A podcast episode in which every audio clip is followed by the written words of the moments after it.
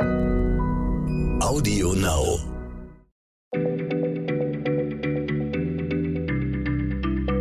Schneller Schlau, der kurze Wissenspodcast von PM. Hallo und herzlich willkommen. Schön, dass ihr wieder dabei seid bei Schneller Schlau, dem kleinen Podcast von PM. Ich bin Nora Sager und ich bin heute hier mit Martin Scholfens, mit meinem Kollegen, und wir machen eine Nobelpreis-Spezialfolge. Äh, nicht nur bei uns in der Redaktion, sondern überall auf der Welt verfolgen Menschen oder Nerds wie wir und wie ihr äh, gespannt die Bekanntgabe der diesjährigen Gewinner vom 5. bis 12. Oktober, aber das wisst ihr natürlich. Oder wie ist das bei dir, Martin? Du äh, bist du schon aufgeregt? Hallo Nora. Also ja, ich bin ein totaler Nobelpreis-Fan. Als Physiker interessieren mich natürlich vor allem die Gewinner im Bereich Physik ich wette vorher immer mit Freunden, wer jetzt dieses Jahr gewinnen könnte. Und dann schaue ich mir die Bekanntgabe auch immer live an. Und dann, wenn dann der Name fällt, dann merke ich, dass ich von der Person noch nie irgendwas gehört habe und verbringe den Rest des Tages damit, alles zu lesen über diese Personen, äh, was ich finden kann. Aha, dann bist du, bist du wirklich Nobelpreis besessen. Und du bist genau der Richtige, um mir die heutige Frage zu beantworten, nämlich, wie viele Menschen gab es, die nicht nur einen, sondern sogar zwei Nobelpreise gewonnen haben? Und wer waren diese Menschen überhaupt? Also den Nobelpreis gibt es seit 120 Jahren und in der Zeit haben über 800 Menschen ihn gewonnen. Und unter diesen über 800 Menschen gab es vier, die ihn zweimal gewonnen haben. Ah, und ich glaube, ich weiß auch eine Person selbst, weil sie einfach wahnsinnig berühmt ist und weil ich natürlich als Frau irgendwie Frauen in der Wissenschaft total super finde, äh, nämlich Marie Curie, richtig? Genau, also Marie Curie war sogar auch die erste Person, die den Preis doppelt bekam, äh, 1903 im Bereich Physik und 1911 im Bereich Chemie. Fangen wir mit dem ersten Nobelpreis an, 1903 in Physik. Den bekam sie zusammen mit ihrem Mann Pierre Curie und mit Henri Becquerel. Becquerel hatte die Radioaktivität entdeckt und das Ehepaar Curie hat dann genau diese Entdeckung von Becquerel erforscht. Und sie haben damit das erste grundlegende Wissen zur Radioaktivität überhaupt entdeckt, erfunden für die Menschheit. Marie Curie hatte zum Beispiel entdeckt, dass die Radioaktivität durch die Atome selbst entsteht, dass die Atome selber Energie abgeben, was damals ganz neuartig war. Und Marie hat auch das Wort Radioaktivität erfunden. Dafür gab es eben dann den ersten Preis. Den zweiten Nobelpreis 1911 in Chemie bekam sie dann für die Entdeckung zweier neuer Elemente, des Radiums und des Poloniums. Normalerweise gibt es für die Entdeckung von Elementen jetzt keinen eigenen Preis, weil es gibt so viele Elemente, dass man gar nicht hinterherkommen würde, immer den Leuten einen Nobelpreis für die Entdeckung eines Elements zu geben.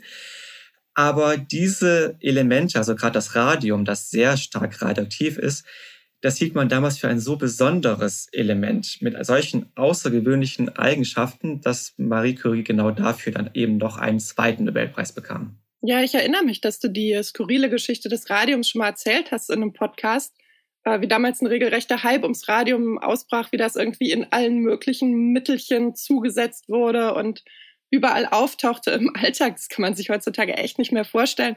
Und es hatte halt auch entsprechend traurige Folgen. Also wer die Folge unseres Podcasts noch nicht gehört hat, hört sie euch unbedingt an. Das ist im Rückblick ist es völlig unglaublich. Naja, aber egal, weiter. So, wer war die nächste Person, die zwei Nobelpreise erhielt? Ich bleibe bei den Naturwissenschaften und mir fällt als nächstes John Bardeen ein. Ein US-Amerikaner und John Bardeen erhielt den Preis beide Male im Bereich Physik. 1956 und 1972. Das Beeindruckende ist, dass er den Preis für zwei ganz verschiedene Arten von Forschung bekommen hat. Das erste Mal, 1956, erhielt er ihn zusammen mit zwei Personen für, und ich zitiere das, für ihre Untersuchungen über Halbleiter und ihre Entdeckung des Transistoreffekts. Klingt erstmal total spröde und langweilig, aber es ist die Grundlage unserer modernen Computer. Wenn nämlich so ein Computer rechnet, dann stecken da eigentlich dahinter Milliarden von Transistoren, die im Computer schalten und walten. Das sind kleine Bauelemente. Und die Herren haben zwar diese Transistoren nicht erfunden, aber sie haben sie so weiterentwickelt, dass sie eben so zuverlässig funktionieren und auch so klein gebaut werden können, wie sie heutzutage gebaut werden, dass man eben Milliarden in so einen Computer reinstecken kann, wodurch erst der moderne Computer so intelligent sein kann, wie er eben ist. Also ich würde sagen, dieser Preis war auf jeden Fall schon mal verdient. Den zweiten Nobelpreis erhielt John Bardeen dann ebenfalls mit zwei Kollegen, diesmal für ein ganz anderes Thema, nämlich für Supraleitung. Dazu hatten wir auch schon mal eine Podcast-Folge. Supraleiter sind Materialien, die bei tiefen Temperaturen keinen elektrischen Widerstand haben. Und die haben dann auch ganz besondere elektrische Eigenschaften. Warum es überhaupt Supraleitungen gibt, warum Materialien ihren elektrischen Widerstand verlieren, das war für Physiker lange Zeit nicht zu verstehen. Und Bardeen hat dann eben mit zwei Kollegen eine Theorie entwickelt, die bis heute die beste Erklärung ist für Supraleitung. Das hat zwar jetzt die Welt bislang nicht ganz so stark verändert oder revolutioniert wie der Computer, aber er könnte durchaus in der Zukunft die Welt noch verändern. Ich finde es total super, dass wir in der Podcast-Folge über Menschen, die zwei Nobelpreise hatten, es geschafft haben, unseren eigenen Podcast äh, zweimal zu referenzieren. so, Jetzt hast du aber als Physiker hast du jetzt natürlich ganz viel über Physik geredet und äh, bis, ich merkte schon, dass du so ein bisschen in Schwärmen kommst. Jetzt haben wir aber erst zwei von vier Personen. So, wer ist die vierte, äh, die dritte Person und äh, ist jetzt noch mal jemand dabei, der kein Physiker ist? Äh, erst, ja, okay, erstmal kein Physiker. Ich könnte jetzt erstmal einen Chemiker anbieten, wenn dir das lieber ist. Frederick Sanger, ein Brite, und er erhielt zweimal den Nobelpreis für Chemie, 1958 und 1980. 1958 erhielt er ihn alleine, das ist wirklich was Besonderes. Er fand damals einen Weg, um Proteine zu sequenzieren. Er konnte bestimmen, aus welchen Bausteinen ein Protein besteht, nämlich aus Aminosäuren, und in welcher Reihenfolge diese Aminosäuren äh, angeordnet sind im Protein.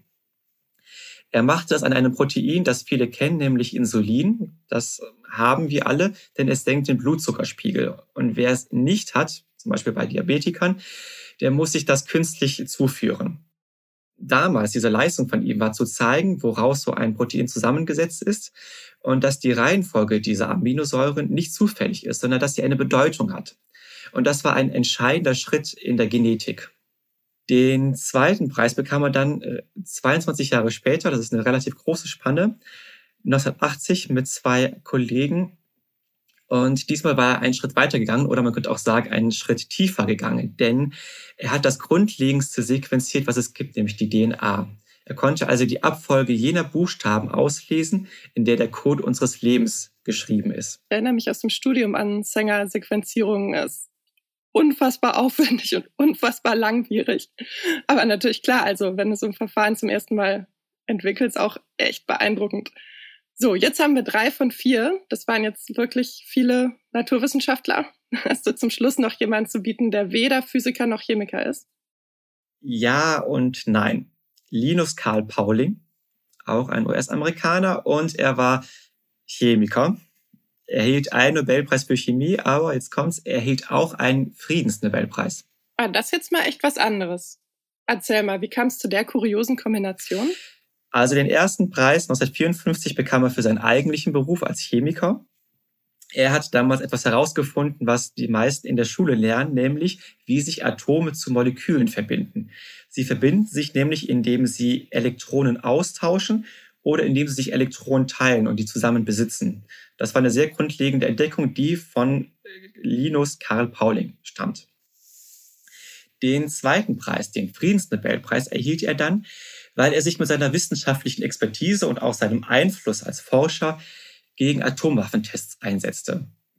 Er organisierte unter anderem eine Petition an die Vereinten Nationen, unterschrieben von 11.000 Wissenschaftlern, in der sie einen Stopp von Atomwaffentests forderten. Und tatsächlich stieg auch unter anderem wegen dieser Petition damals der Druck, der öffentliche Druck. Und die USA, Großbritannien und die Sowjetunion unterschrieben 1963 ein Verbot von Atomwaffentests in der Atmosphäre. Also es war dann ab dem Zeitpunkt noch erlaubt, unterirdische Tests zu machen, aber dadurch, dass sie nicht, dass sie unterirdisch waren, drang kaum Strahlung nach außen und dadurch sank die Strahlenbelastung für Menschen durch Atomwaffentests dramatisch oder sehr stark. Und genau an dem Tag, als dieses Verbot in Kraft getreten ist, bekam Pauling den Friedensnobelpreis zugesprochen. Ich finde, das war verdient. So, also ich rekapituliere noch mal kurz. Es gab vier Personen, die den Preis bekommen haben oder doppelt bekommen haben, so, jetzt korrekt. Äh, darunter war eine Frau, Marie Curie, die war tatsächlich auch die erste. Und die drei anderen waren John Bardeen, Frederick Sanger und Linus Carl Pauling. So, zum Schluss noch eine Frage, Martin. Glaubst du, es wird in den kommenden Jahren wieder einen Doppel-Nobelpreisträger geben? Wenn ich jetzt wetten müsste, ich würde Nein sagen. Den letzten Doppel-Nobelpreis gab es ja eben 1980, also vor 40 Jahren für Sänger. Und seitdem ist das nicht mehr passiert. Ich glaube, dass es heutzutage so viele großartige Kandidaten für Nobelpreise gibt, dass man möglichst keine Person mehr doppelwürdigen würde. Damit, damit wird diese Podcast-Folge für alle Ewigkeiten Bestand haben. Vielen Dank, Martin, äh, für die Antwort. Das war echt interessant. Und äh, tschüss, bis bald. Bis bald, Nora. Schneller Schlau, der kurze Wissenspodcast von PM.